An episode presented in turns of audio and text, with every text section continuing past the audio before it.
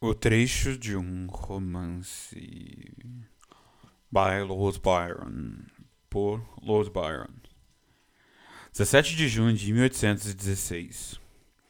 No ano de 1700 e lá vai bolinha, decidi depois de algum tempo visitar países até então pouco frequentados por viajantes e parti acompanhado de um amigo a quem chamarei de Augustus Darville. Eram alguns anos mais velhos do que eu, o homem de fortuna vultosa e família tradicional. Vantagens vantagens que ele não subestimava nem valorizava, graças à sua grande sagacidade. Algumas circunstâncias peculiares e inertes à sua, inerentes à sua história pessoal tornaram-no para mim um objeto de atenção interesse até suspeito até, e até respeito, que nem a mesma descrição do seu comportamento, nem as indicações ocasionais de certa inquietude, que às vezes que às vezes quase chegava à alienação, poderiam exigir, extinguir. Eu era jovem e desde cedo havia me lançado na vida, mas a intimidade entre Darwell e eu era recente. Tínhamos estudado as mesmas escolas e a mesma universidade. Mas seu progresso nas instituições tinha me precedido e ele iniciara-se de maneira intensa no que se denomina mundo. Ao passo de que eu ainda estava no noviciado, durante esse tempo ouvi falar tanto de seu passado quanto da sua vida do presente. E embora houvesse nesses relatos várias contradições irreconciliáveis, pude deduzir que se tratava de um ser incomum.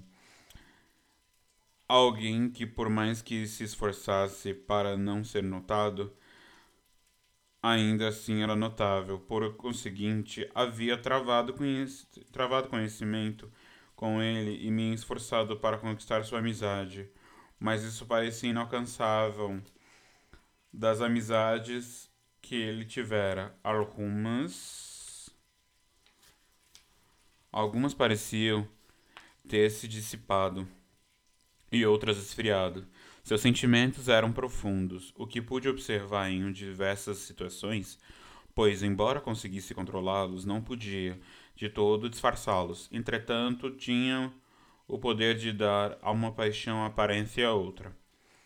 E deste modo era difícil definir a natureza do que se passava no seu íntimo, e suas expressões faciais variavam com tal rapidez que, embora sutilmente, que era inútil investigar-lhes os motivos, era evidente que alguma inquietação incurável o dominava. O dominava, mas não, eu não podia descobrir se tal inquietação resultava em, de ambição, amor, remorso, tristeza, ou um só desses sentimentos ou de todos ou simplesmente de um temperamento mórbido, doentio, determinadas circunstâncias poderiam justificar a relevância de cada um desses motivos. Porém, como disse antes, eram tão contraditórios e questionáveis que nenhum deles podia ser considerado definitivo. Supõe-se que, geralmente, há um mistério existe também a maldade. Não sei se isso é possível, mas nesse determinar a extensão desse mas nele, de certo, havia o primeiro fator, embora não pudesse determinar a exceção do outro, e eu relutava no que ele se referira, a acreditar na sua existência. Minhas investidas eram recebidas com bastante friezas, mas era mas eu era jovem, não me deixava desanimar facilmente. E conseguia obter, até certo ponto, daquela comunicação trivial e cotidiana, criada e reforçada pela, pela similaridade dos interesses. E a frequência dos encontros, que se chama intimidade ou amizade, conforme as ideias daquele que emprega tais palavras. Darwell, or Darwell, é, tinha viajado bastante, e a ele solicitei informações a respeito do itinerário da minha viagem. No íntimo, era meu desejo que se fosse persuadido a me acompanhar era também uma esperança, fundamentada na inquietação sombria que observava nele. E a qual entusiasmo que ele parecia sentir as relações a tais assuntos.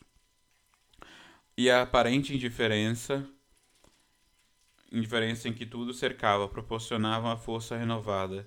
Este desejo, de início, insinuei, em que seguida expressei sua resposta, embora eu tenha parte antecipado, proporcionou-me todo o prazer da surpresa. Ele consentiu.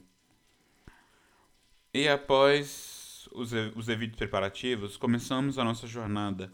Depois de viajarmos a vários países do sul da Europa, nossa atenção voltou-se ao Oriente. De acordo com nosso destino original, é, foi esse o percurso das regiões onde ocorreu um incidente que no qual gira em, em torno do que eu tenho de relatar.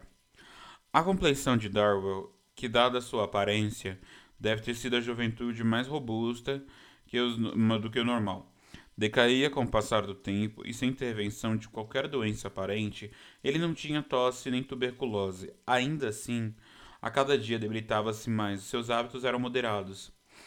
Ele não admitia estar cansado, nem disso que se queixava, não o bastante. Era evidente que definhava, tornava-se cada vez mais calado e insone, Afinal, ficou muito tão abatido. No final, é, ficou tão abatido que na minha preocupação aumentou em proporção o perigo que julgava afetá-lo. É, ao chegarmos a Esmirna, tínhamos nos proposto excursionar pelas ruínas de Éfeso e Sardis. Tentei dissuadi-lo devido à sua indisposição, mas foi inútil. Parece haver uma opressão em sua mente, uma solenidade que os modos não correspondiam ao seu ao seu anseio de prosseguir no que eu considerava uma simples viagem de lazer, anseio um pouco recomendável a uma pessoa adoentada, que não contrariei e não contrariei mais. E em poucos dias partimos juntos, acompanhados somente por um homem encarregado de cuidar dos cavalos apenas um, e apenas um guarda-costas. Tínhamos percorrido metade do caminho e, e conduz as, é, que conduz as usinas de, às ruínas de Éfeso, deixados para trás a, das cercanias mais férteis de Esmirna.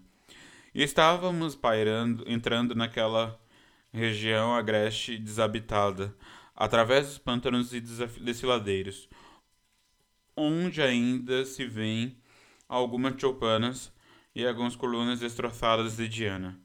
As paredes destelhadas do cristianismo banido, e ainda mais recente de total desolação das mesquitas abandonadas. Quando a enfermidade súbita e vertiginosa do meu companheiro obrigou-nos a parar num cemitério turco, onde as lápidas, as lápides com entalhes e turbantes eram o único sinal que a vida humana estivera presente em tal local ermo.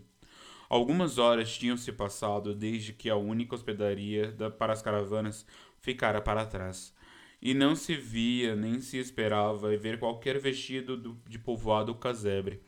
E aquela cidade dos mortos, entre aspas, parecia o único refúgio para o meu infeliz amigo, que seria provavelmente o último dos seus habitantes. Naquela situação, olhei em volta procurando um lugar mais conveniente para ele repousar. Ao contrário do, do aspecto habitual dos cemitérios maometâneos ou muçulmanos, nesses viajantes poucos ciprestes espalhados pela superfície. As lápides, em sua maioria, estavam tombadas e desgastadas pelo tempo.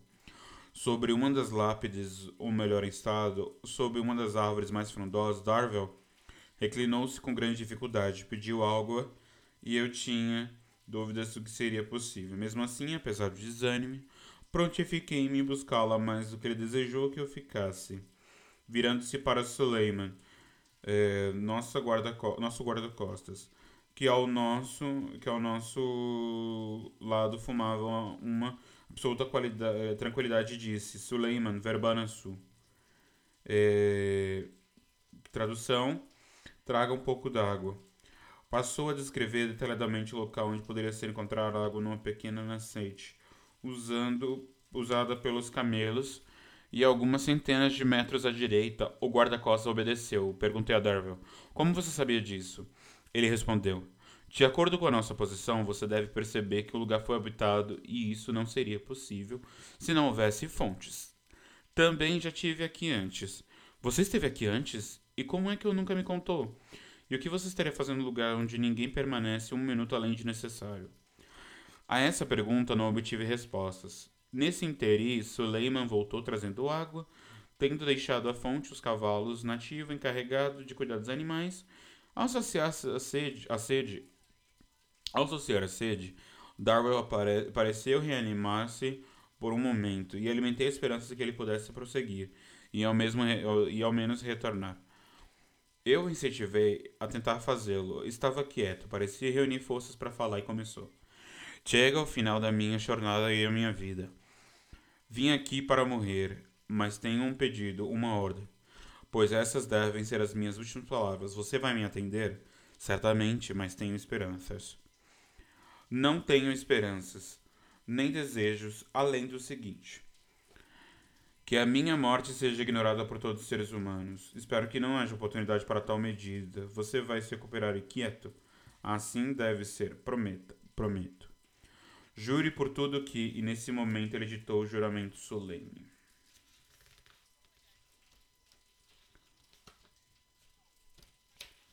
Não há razão para isso. Atenderei ao seu pedido. Duvidar de mim é. Não posso evitar, preciso jurar. Pronunciei o juramento e apareceu e pareceu confortá-la. Retirou o dedo do anel carimbo de carimbo e apresentou a mim. Continuo. No nono dia do mês, precisamente ao meio-dia, o mês que escolher, mas precisa ser esse dia. Você deve atirar este anel nas águas salgadas que lançam, nas, que lançam na baía de Eleusis. E no dia seguinte, à mesma hora, deve se dirigir às ruínas do templo de, de Eferes e esperar por uma hora, porque você verá o nono dia do mês, é isso, o nono. Quando eu lhe disse, quando eu lhe disse que era o lugar, eh, que aquele era o dia do nono dia, do nono dia do mês, sua fisionomia se alterou e ele fez uma pausa. Enquanto estava sentado, cada vez mais enfraquecido, um, uma cegonha, trazendo uma cobra no bico, pousou numa lápide próxima a nós. E sem devorar a presa, parecia olhar, olhar-nos fixamente. Não sei.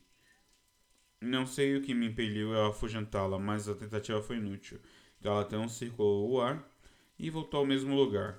Dar Darwell é, apontou para a ave, sorriu e falou: Não sei se para si mesmo para mim. Eu, suas palavras foram: Está bem. O que está bem? O que quer dizer? Não importa, você deve enterrar aqui esta noite. Exatamente onde aquela, árvore está, aquela ave está pousada. Você já sabe quais são as suas ordens. Continuou a passar diversas instruções de como sua morte seria mantida em segredo. Ao terminar, perguntou: Está vendo aquela ave? Dê certo. E a serpente que retorce no seu bico? Sem dúvida. Não há nada de extraordinário nisso. É a sua presa, mas estranho que não a devore. Sorriu de modo assustador e disse com quase forças: Ainda não é a hora. Quando ele disse isso, a cegonha voou por um momento, meu olhar seguiu sem nem chegar a contar disso. Senti o peso de Darwell, por assim dizer, aumentar no meu ombro, e voltando-me para o seu rosto, percebi que estava morto. Deixei, fiquei perplexo diante daquela súbita e irrefutável, e em poucos minutos seu semblante enegreceu. Eu poderia ter atribuído a mudança tão rápida à ação do veneno, que não estivesse ciente que ele tivera oportunidade de ingeri-lo. O dia chegava ao fim, o corpo alterava-se rapidamente e nada restava a não ser atender a seus últimos pedidos. Com a ajuda de um Yatagan de Suleiman, do Yatagan de Suleiman e do meu próprio sabre, abrimos uma cova no local indicado por Darwell, por ter recebido antes algum ocupante maometano. E a terra cedeu com facilidade. Cavamos mais fundo possível, segundo nos permitiu o tempo e depois de atirar a terra seca sobre o que restava do ser especial que acabava de partir, cortamos alguns torrões de grama no solo menos árido ao redor e deixamos sobre a sepultura. Em um momento meu assombro, uh, não, em meu meu assombro, apesar, não derramei sequer uma lágrima. Acabou, gente, acabou. Eu tô lendo esses contos aqui pra deixar de coisas especiais para vocês ouvirem, tá, gente? Pra vocês ouvirem. É...